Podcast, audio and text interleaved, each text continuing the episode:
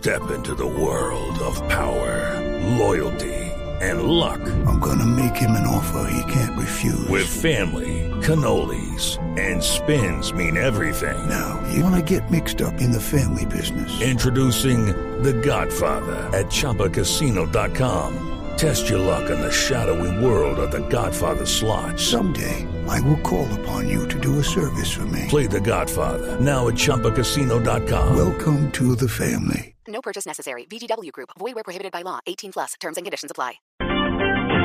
Son las 9 de la mañana y 3 eh, minutos. Atención porque se está elevando a casi 400 el número de colombianos que han sido deportados desde el vecino país desde que el presidente Nicolás Maduro anunció las medidas de excepción en la frontera.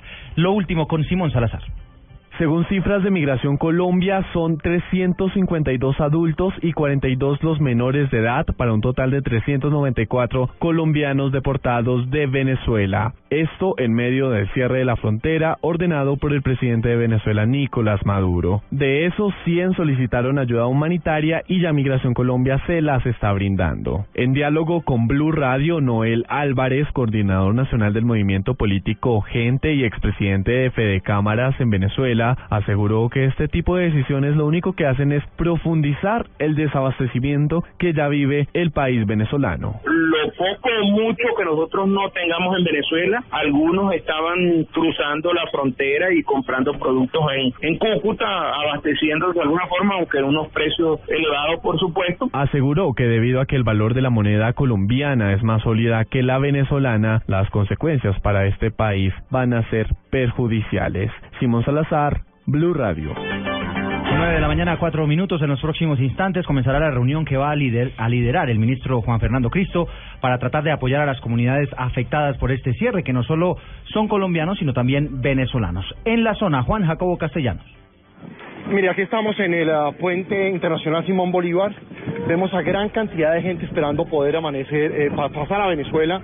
Sigue la barricada con púas que ha puesto la Guardia Nacional Venezolana y aquí hay varios eh, ciudadanos de este país que están varados prácticamente en Colombia hace varios uh, días. Usted es turista y prácticamente se quedó sin plata. ¿Qué le pide al presidente Maduro? Presidente, que por favor abra las fronteras. Nosotros no tenemos que pagar las consecuencias de los problemas que ustedes tengan, indiferentemente. Aquí hay personas que tienen niños, hay mujeres embarazadas, hay personas mayores, hay con discapacidad. No tenemos peso, tenemos bolívares, pero de nada nos sirve, porque estamos varados en Colombia. Y aquí el, el, el bolívar está demasiado devaluado.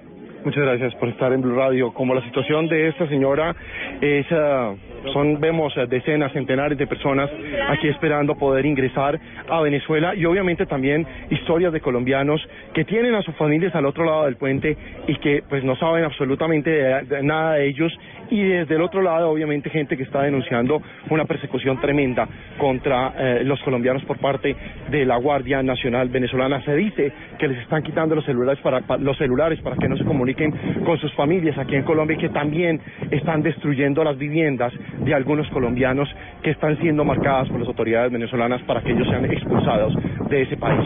Bastante difícil, bastante compleja la situación a esta hora en el puente internacional Simón Bolívar. Juan Jacobo Castellanos, Blue Radio. Son las 9 de la mañana, 6 minutos. Vamos a cambiar de tema porque el ejército en Antioquia advierte que a pesar de que las FARC están cumpliendo la tregua con el cese de acciones armadas, siguen incurriendo en otro tipo de delitos que la fuerza pública está en obligación de evitar. En Medellín, Cristina Monsalve.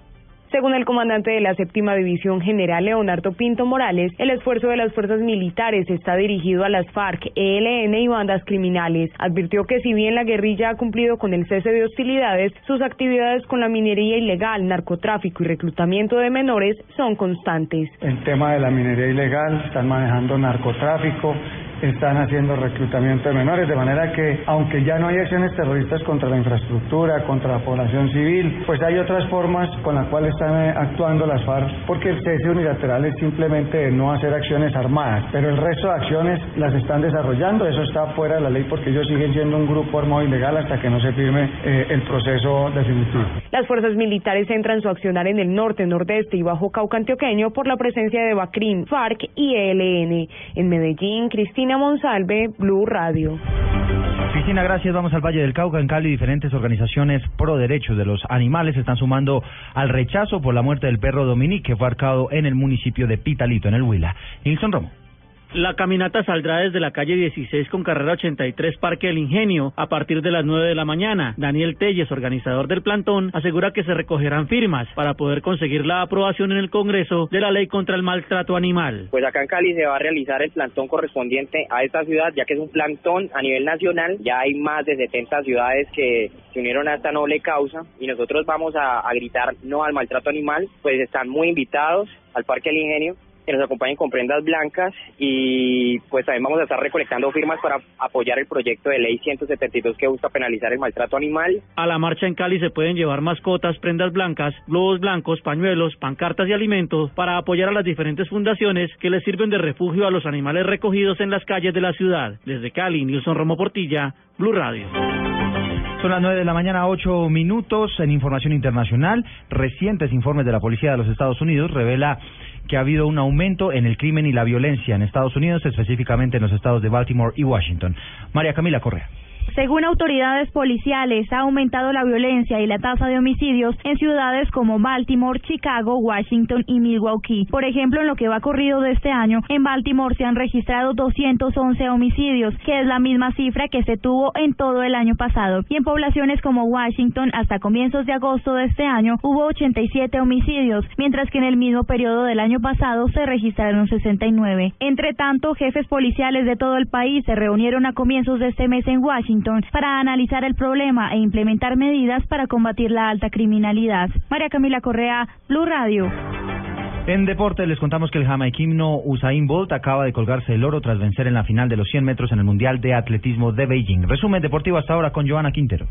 Usain Bolt se coronó nuevamente como el hombre más rápido del mundo en la prueba de los 100 metros planos en el cumplimiento del Mundial de Atletismo en Beijing. Bolt registró un tiempo de 9 segundos y 79 milésimas en la gran final, realizando su mejor marca de la temporada. Gleiting de los Estados Unidos fue el segundo, mientras que la medalla de bronce fue para el canadiense de Grace. Entre tanto, en los 20 kilómetros marcha, el colombiano Eider Arevalo terminó en la séptima posición con un tiempo de 1 hora 21 minutos en la modalidad que ganó el español Miguel Ángel López. En los deportes a motor se cumplió el Gran Premio de Bélgica. El piloto Lewis Hamilton se quedó con el primer lugar, seguido de Nico Rosberg. Fernando Alonso, el líder del campeonato, terminó en el puesto 13. Y en otras noticias, hoy inicia la participación colombiana en el Campeonato Mundial de Taekwondo, categoría cadetes, con los colombianos Andrés Moreno y Paula María Sánchez. Joana Quintero, Blue Radio.